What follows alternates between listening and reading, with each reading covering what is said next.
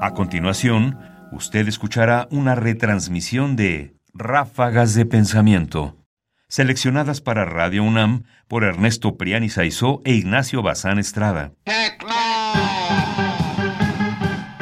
Sobre la tecnología.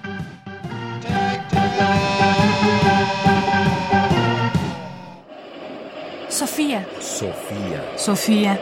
Sofía. Sofía. Ráfagas de pensamiento. Ráfagas de pensamiento. In actual news, the human race was doomed to extinction today as the robot revolt turned violent. Las tecnofantasías.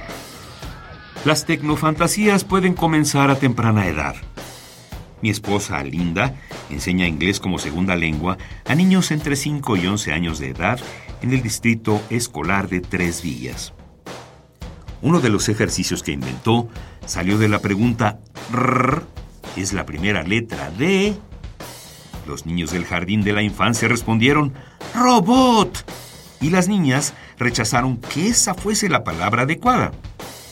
Linda les explicó que podía haber robots femeninas, igual que había robots masculinos. El primer año, las chicas dibujaron robots a todo color, rosa y amarillo, con colas de cerdo y tutús, mientras que los varones ilustraban robots tipo Transformer, negro y blanco, con cuerpos cubiertos de armaduras y brazos biónicos repletos de armas. I am Destructor.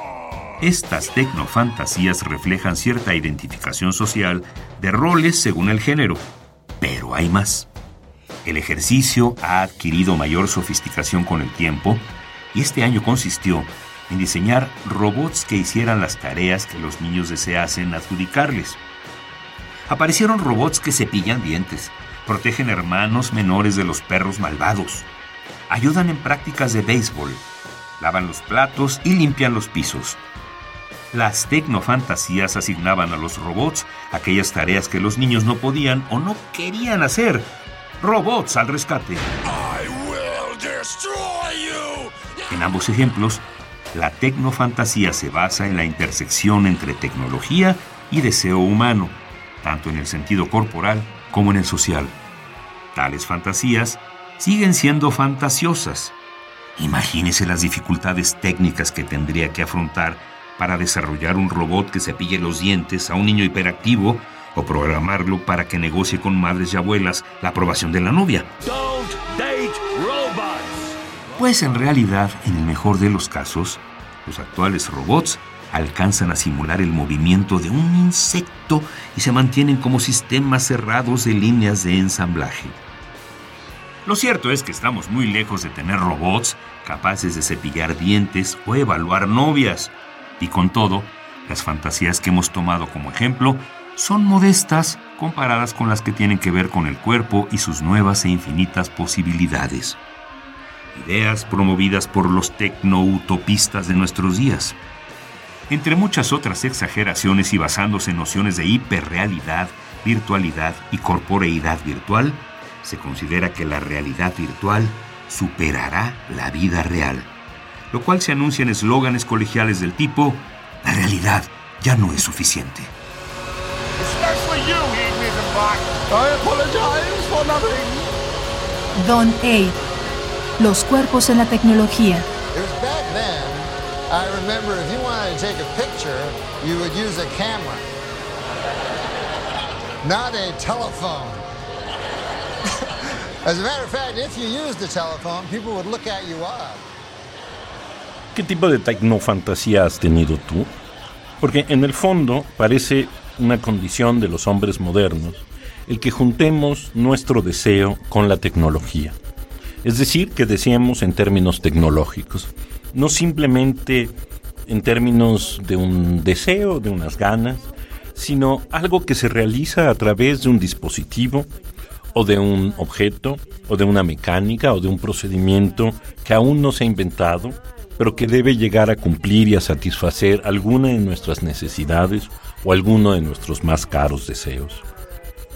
Y esto es importante, es decir, destacar y entender que ahora lo que nosotros tenemos son tecnofantasías, porque constituye una condición distinta a la de los hombres pasados, y no muy pasados, y no demasiado antiguos. Quizás relativamente tres o cuatro generaciones hacia atrás, en que los hombres seguían teniendo deseos, pero esos deseos no necesariamente estaban vinculados con su realización a través de la tecnología. Tendríamos quizás entonces que pensar que hay un nuevo estatuto de la fantasía, un nuevo estatuto de la intersección del deseo con la tecnología que constituye un rasgo de identidad de nuestro tiempo. Quizás en el futuro ello desaparezca o se vaya agudizando o se vaya volviendo cada vez más importante. Pero en todo caso nos identifica hoy.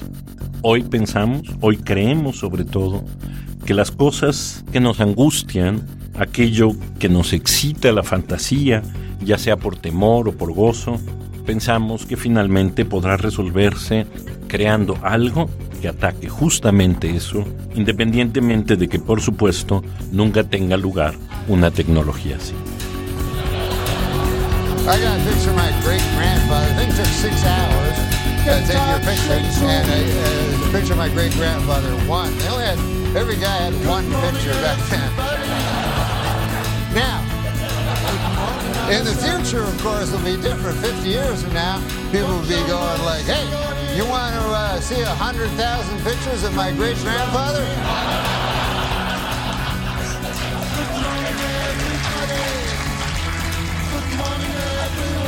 I got him right here, plus everything he did every day of his life.